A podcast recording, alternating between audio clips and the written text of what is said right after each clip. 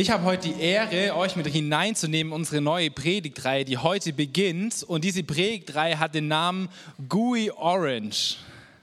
Gooey Orange. Okay, Orange, ich glaube, das checkt jeder von euch. Orange, gell? Es gibt auch Orangen. Wer von euch hat schon mal Orangen gegessen? Einige wahrscheinlich, jeder mal. Ähm, Gooey, falls ihr es nicht wisst, das ist mein persönlicher Grund, warum ich meistens keine Orangen esse. Einer von zwei, sagen wir mal.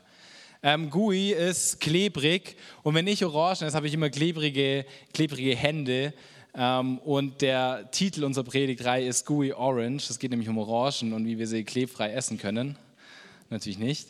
Ähm, aber genau, was es mit diesem Titel auf sich hat, werdet ihr erfahren in der, im, im Zuge unserer Predigtreihe. Nicht heute, aber beim nächsten Mal vielleicht. Dann müsst ihr kommen und dann findet ihr es vielleicht auch heraus.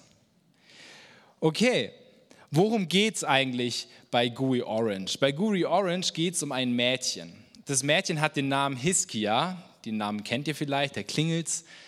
Und dieses, von diesem Mädchen werden wir die nächsten drei Abende hören und werden so hören, was so in ihrem Leben passiert und werden uns auch überlegen, was es für uns bedeutet ähm, und für unser Leben. Und wir fangen heute mit dem, mit dem Thema an und hören heute die erste Etappe und das machen wir jetzt. Jetzt haben wir schon einiges über Hiskia erfahren. Ein Mädchen, 16 Jahre alt, frisch Geburtstag gehabt, geht in die Realschule in ihrem Heimatort.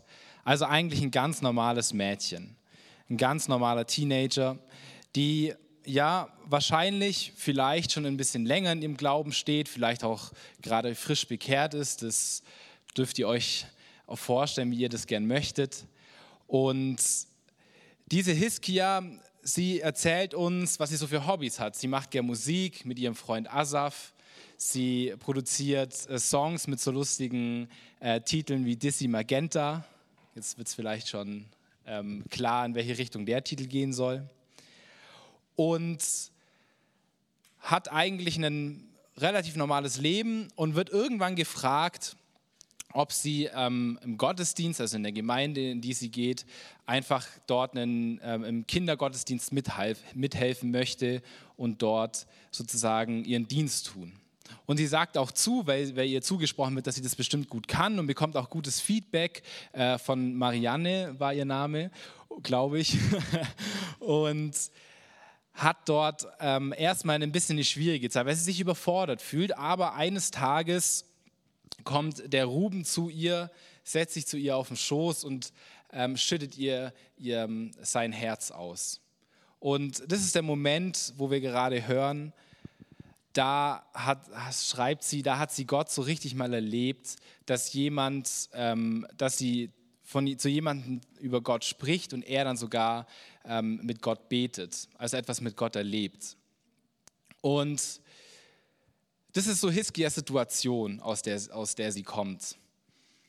Und vielleicht geht es euch oder mir geht es zumindest oft. Ich finde mich in der Hiskia schon, schon immer wieder auch wieder, dass ich Situationen habe, ja, ich bin irgendwie lang in meinem Glaubensleben schon unterwegs, also was heißt lang, zehn Jahre, kann man jetzt als lang bezeichnen oder nicht. Manche von euch sind vielleicht länger schon da unterwegs, sind schon vielleicht sehr klein auf in der Gemeinde, haben gehört ähm, Geschichten über Gott, haben von Gott gehört, wissen eigentlich schon lange, dass es einen Gott gibt und dass er mich irgendwie lieb hat, aber irgendwie, naja, so richtig was erleben tut man nicht immer.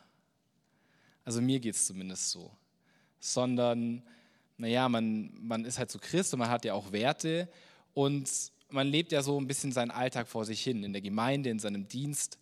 Und der Hiskia, der ging es auch ein bisschen so, bis zu diesem einen Moment. Und sie hat sich dann entschieden, ja, sie verändert was in ihrem Leben. Und sie nimmt sich Zeit, um die Kinderstunden richtig vorzubereiten. Und naja, geht es euch vielleicht so, wie es mir manchmal damit geht?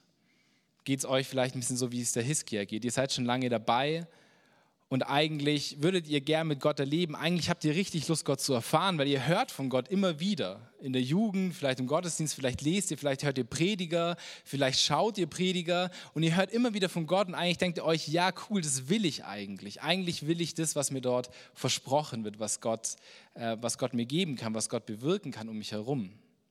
Ich will sehen irgendwie diese tollen Gemeinschaften, von denen immer gesprochen wird. Ich will sehen, ja, wie Leute, Leute sich zu Gott bekehren und wie sie, äh, wie sie ihr Leben ihm geben, wie sich ihr Leben verändert, wie Hoffnung in die Leben dieser Menschen kommt. Das ist das, was mich begeistert an Gott. Das ist das, was mich begeistert an diesem Glauben und an den Glauben an Gott. Ähm, und das ist, was ich erleben will. Aber meine Realität ist ganz oft, naja, eigentlich erlebe ich es nicht so oft.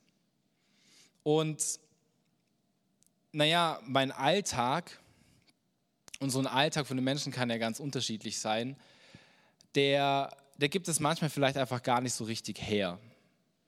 Und naja, so ein Alltag kann verschieden ausschauen. Vielleicht bist du eher, vielleicht bist du so ein Typ, der immer so ein bisschen ähm, immer on the road ist, immer unterwegs, richtig Bock, immer was zu unternehmen und du gehst raus und bist so ein bisschen ruhelos und machst gerne was mit Freunden und bist unterwegs und hast so richtig Bock, eigentlich was zu starten. Und vielleicht bist du auch eher so ein Typ wie ich, ähm, und der, der hat es auch gerne mal gemütlich, ist eigentlich immer ziemlich gerne auch daheim, weil er ist sowieso immer den ganzen Tag weg auf der Arbeit oder in der Schule oder sonst irgendwo und hat es einfach auch gerne mal ein bisschen, ähm, ein bisschen entspannter. Und egal, was du für ein Typ Mensch bist oder wie dein Alltag genau aussieht, was in diesem Alltag fehlen kann, und ich glaube, das ist auch der Grund, warum wir Gott vielleicht nicht so erleben, wie wir das gern wünschen oder wie wir gern das in unserem Herzen hätten, ähm, dass manchmal Gott da drin fehlt. Und nicht, nicht, weil wir uns nicht für Gott entschieden haben, nicht, weil wir irgendwie ähm, das nicht wollen oder sonst irgendwas, sondern einfach, weil es der Alltag vielleicht einfach nicht hergibt. Und es muss nicht bedeuten, dass alles, was wir machen, schlecht ist. Das will ich gleich mal von vorne raus sagen. Es bedeutet nicht, ja, Jesus hat für unsere Schuld bezahlt. Ja? Also wir müssen nichts tun, damit wir Errettung bekommen. Jesus hat es schon für uns getan. Aber die Frage ist so ein bisschen, ähm, wie sieht eigentlich unser Alltag aus und geben wir Gott eigentlich Luft darin, Raum darin, dass er wirken kann, dass er diese, diese Dinge in unserem Leben machen kann. Und wenn wir, so, so, wenn wir uns mal so ein bisschen umschauen in der, in der Landschaft der Religionen und auch ein bisschen umschauen in der Geschichte unseres Glaubens oder unseres Gottes, dann war das nicht schon immer so, so wie wir es haben heute, dass Gott ähm, jederzeit erreichbar war. Das wisst ihr bestimmt. Also in, in vielen Religionen ist es so, dass Gott in Tempeln lebt oder dass der Gott in Tempeln lebt. So war es auch ein bisschen ja auch in, ähm, so, so ist es auch ein bisschen mit unserem Gott gewesen und es war so mit unserem Gott. Er hatte einen Tempel, eine Stiftshütte, ein Heiligtum und da hat er drin gelebt. Und es war der einzige Ort, in dem Gott eigentlich so richtig erfahrbar war. Und um in Gottes, um Gott zu erleben, um Gott irgendwie, ähm, ja, um dass Gott zu einem sprechen konnte oder ja, um Gott zu erleben, musste man sozusagen zu diesem Tempel gehen. Also zum Beispiel Mose, der war ganz viel bei Gott und Gott hat zu Mose immer an der Stiftshütte zu ihm gesprochen. Das war der Ort, da war Gott sichtbar, da war die Wolke, so dass man hin und haben die Israeliten gesehen, oh, da ist Gott.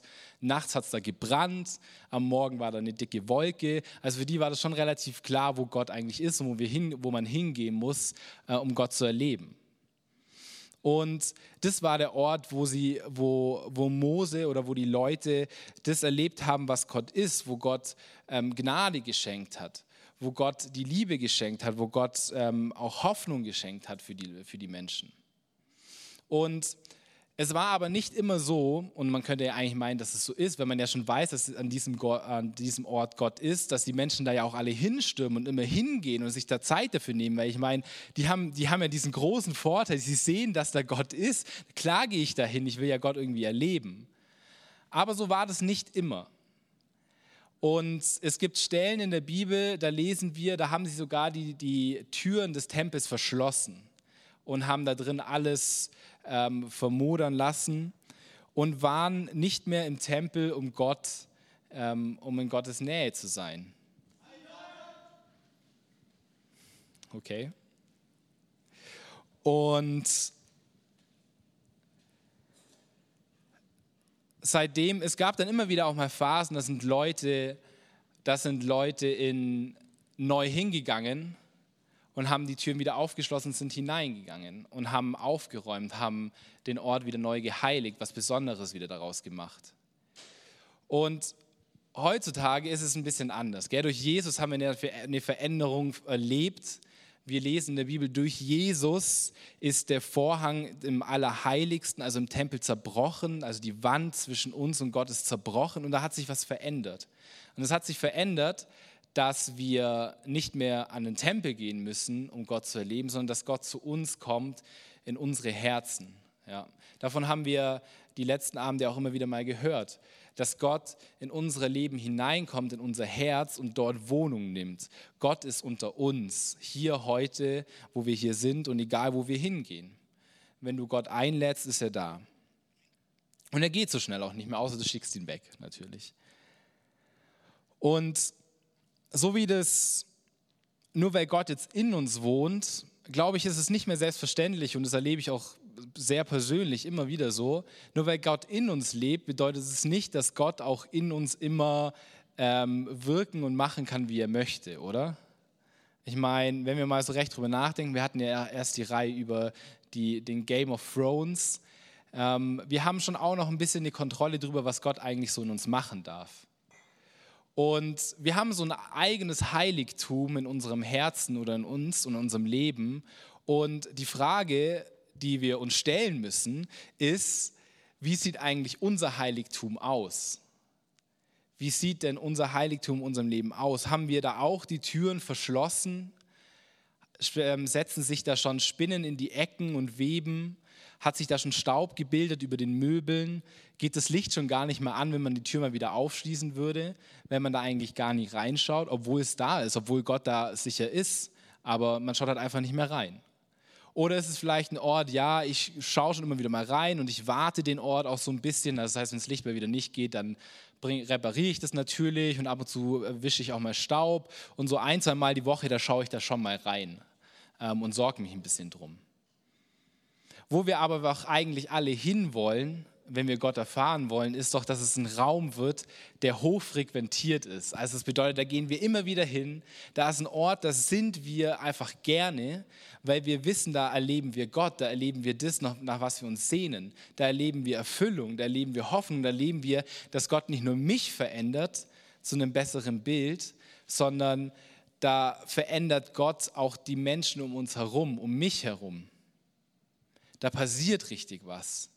Da, da gehe ich in die Schule und habe gute Gespräche mit den, äh, mit den Menschen da oder habe ähm, hab einen Impuls, dass ich jemanden ermutigen soll und der freut sich total. Da kommt vielleicht jemand zu mir und schüttet, sich mein, schüttet mein Herz ähm, mir aus, weil er weiß, okay, das ist irgendwie ein Typ, der, der, der zeigt mir irgendwie ja Freundlichkeit und Liebe, auch wenn sie es vielleicht nicht so nennen würden, aber man spürt es. Ihr, ihr denkt, ihr wisst es alle, was ich damit meine, wenn man, wenn, man, wenn man Menschen begegnet, mit denen man sich gut versteht und die einem das zeigen, dass man was wertgeschätzt, dass man wertgeschätzt ist.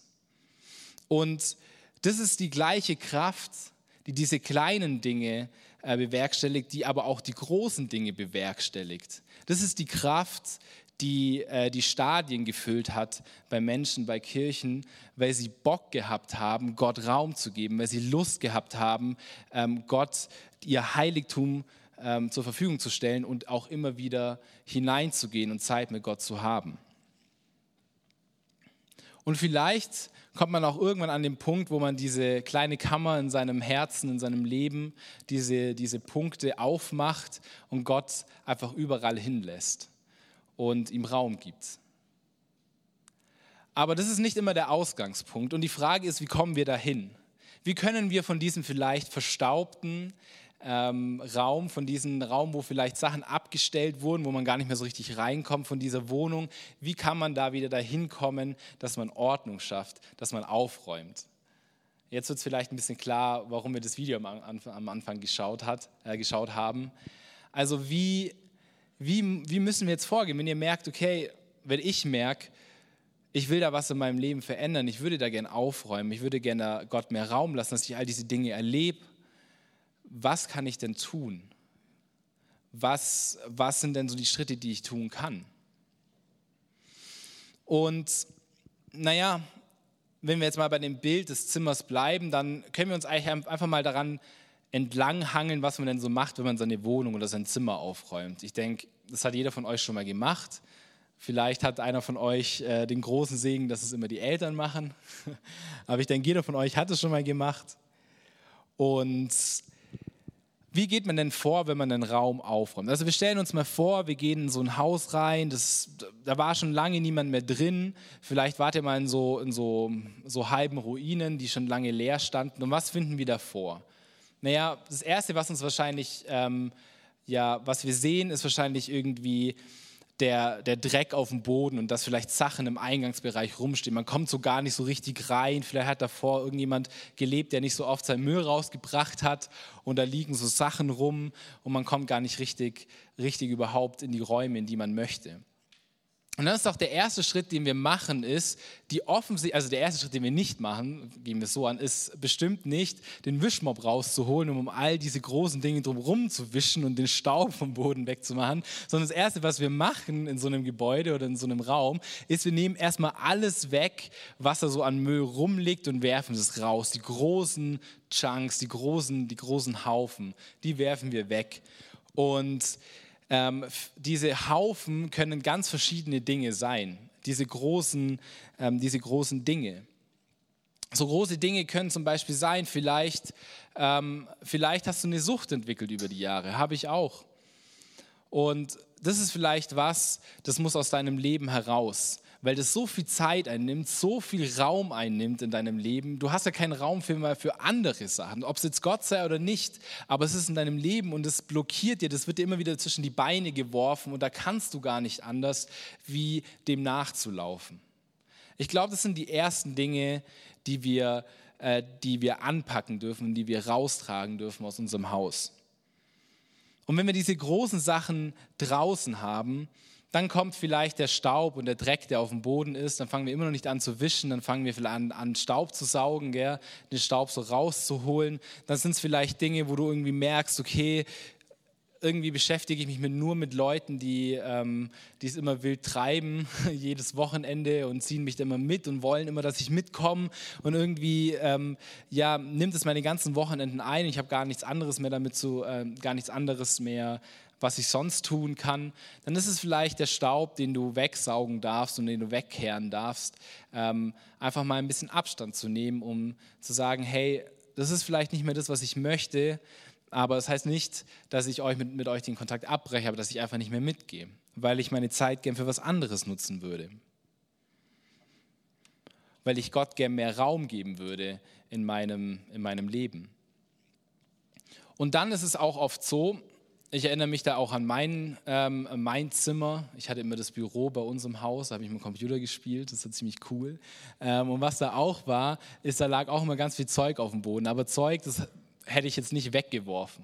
Und das, die Sachen, die da lagen, waren auch nicht schlecht. Also alles, was, wenn irgendwas unordentlich ist, dann schmeiße ich die Sachen nicht immer direkt weg, und schaue dann, dass sie weg sind, sondern oft muss ich die Sachen einfach nehmen und zurück in den Schrank stellen. Das kennt ihr bestimmt auch. Vielleicht liegen bei euch, keine Ahnung, Klamotten rum, die schmeißt man meistens auch nicht weg, wenn man sie aufräumt, sondern man faltet sie zusammen und tut sie wieder in den Schrank oder man schmeißt sie mal in die Wäsche.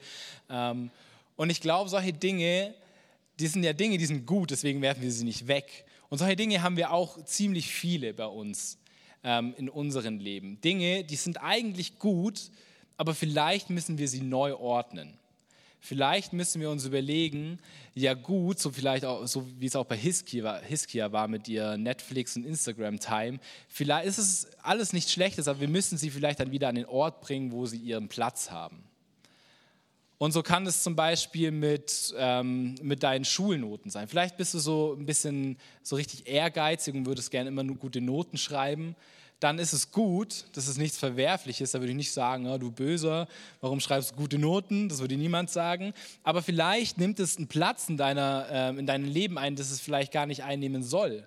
Vielleicht nimmt es so viel Platz ein, dass du gar nicht mehr laufen kannst, sondern immer nur daran arbeitest. Und das kann natürlich Arbeit genauso sein, Karriere, wie auch immer. Vielleicht ist es auch, ähm, auch Geld Vielleicht bist du einfach so ein harter Sparer, dass du immer drüber nachdenkst, was mache ich jetzt eigentlich mit dem Geld, das ich auf dem Konto habe. Vielleicht ist es auch irgendwie, was esse ich jeden Tag. Ähm, und ähm, es muss immer super, super gut und super Feinschmecker Essen geben.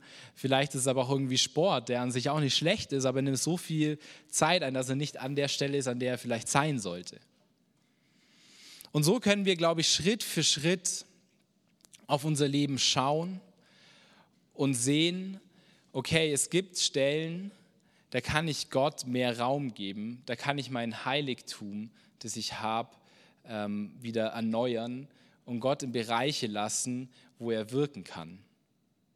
Und ich bin mir sicher, es fängt in kleinen Dingen an. Das fängt mit kleinen Schritten an. Wir, Hiskia hat angefangen, ähm, ihre zwei Stunden in der Woche zu nehmen, um ihre Kinderstunden vorzubereiten, um sich der Zeit mit Gott zu nehmen. Und ich bin mir sicher, in eurem Leben sind es genau solche Schritte, die Gott möchte, dass, er, dass ihr sie geht, um ihm mehr Raum zu geben. Und das wird Auswirkungen haben. Das hat auch bei Hiskia Auswirkungen gehabt. Und das werden wir jetzt auch gleich hören. Und wenn wir Gott diesem Raum geben, wenn wir versuchen, unseren, unser Leben einfach Gott zu, ganz zu geben, mit jedem Aspekt, und es Schritt für Schritt machen, dann werden wir Dinge erleben, die wir davor nicht erlebt haben, weil wir Gott die Möglichkeit haben, uns und unsere Menschen um uns herum zu verändern. Und jetzt hören wir den zweiten Tagebucheintrag.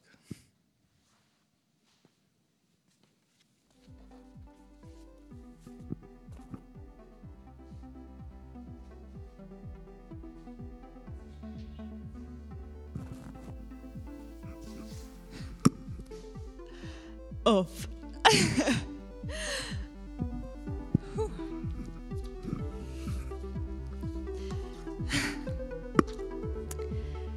28.07.2017. Ich hätte nicht gedacht, dass es so viel bringt, aber Gott hat sich echt nicht lumpen lassen. Ich mache das jetzt schon zwei Monate mit der handyfreien Zeit, dienstags und donnerstags, und es ist so gut. Ich mache jeden Tag ein bisschen was anderes. Manchmal bete ich einfach nur, manchmal lese ich Bibel, bereite was für den Kindergottesdienst vor oder rufe Kinder an.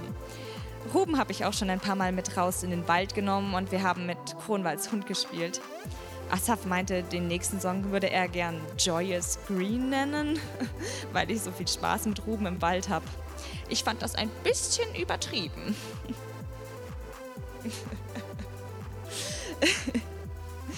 Aber wahrscheinlich hat er schon recht. Durch die Zeit, die ich mit Gott verbringe, geht es mir richtig gut. Und ich habe sogar schon in der Kinderstunde gemerkt, dass die Kinder jetzt ganz anders mit mir umgehen und mich viel mehr respektieren. Ich glaube, Gott hat mich echt verändert. Auch wenn ich das nicht für möglich gedacht hätte.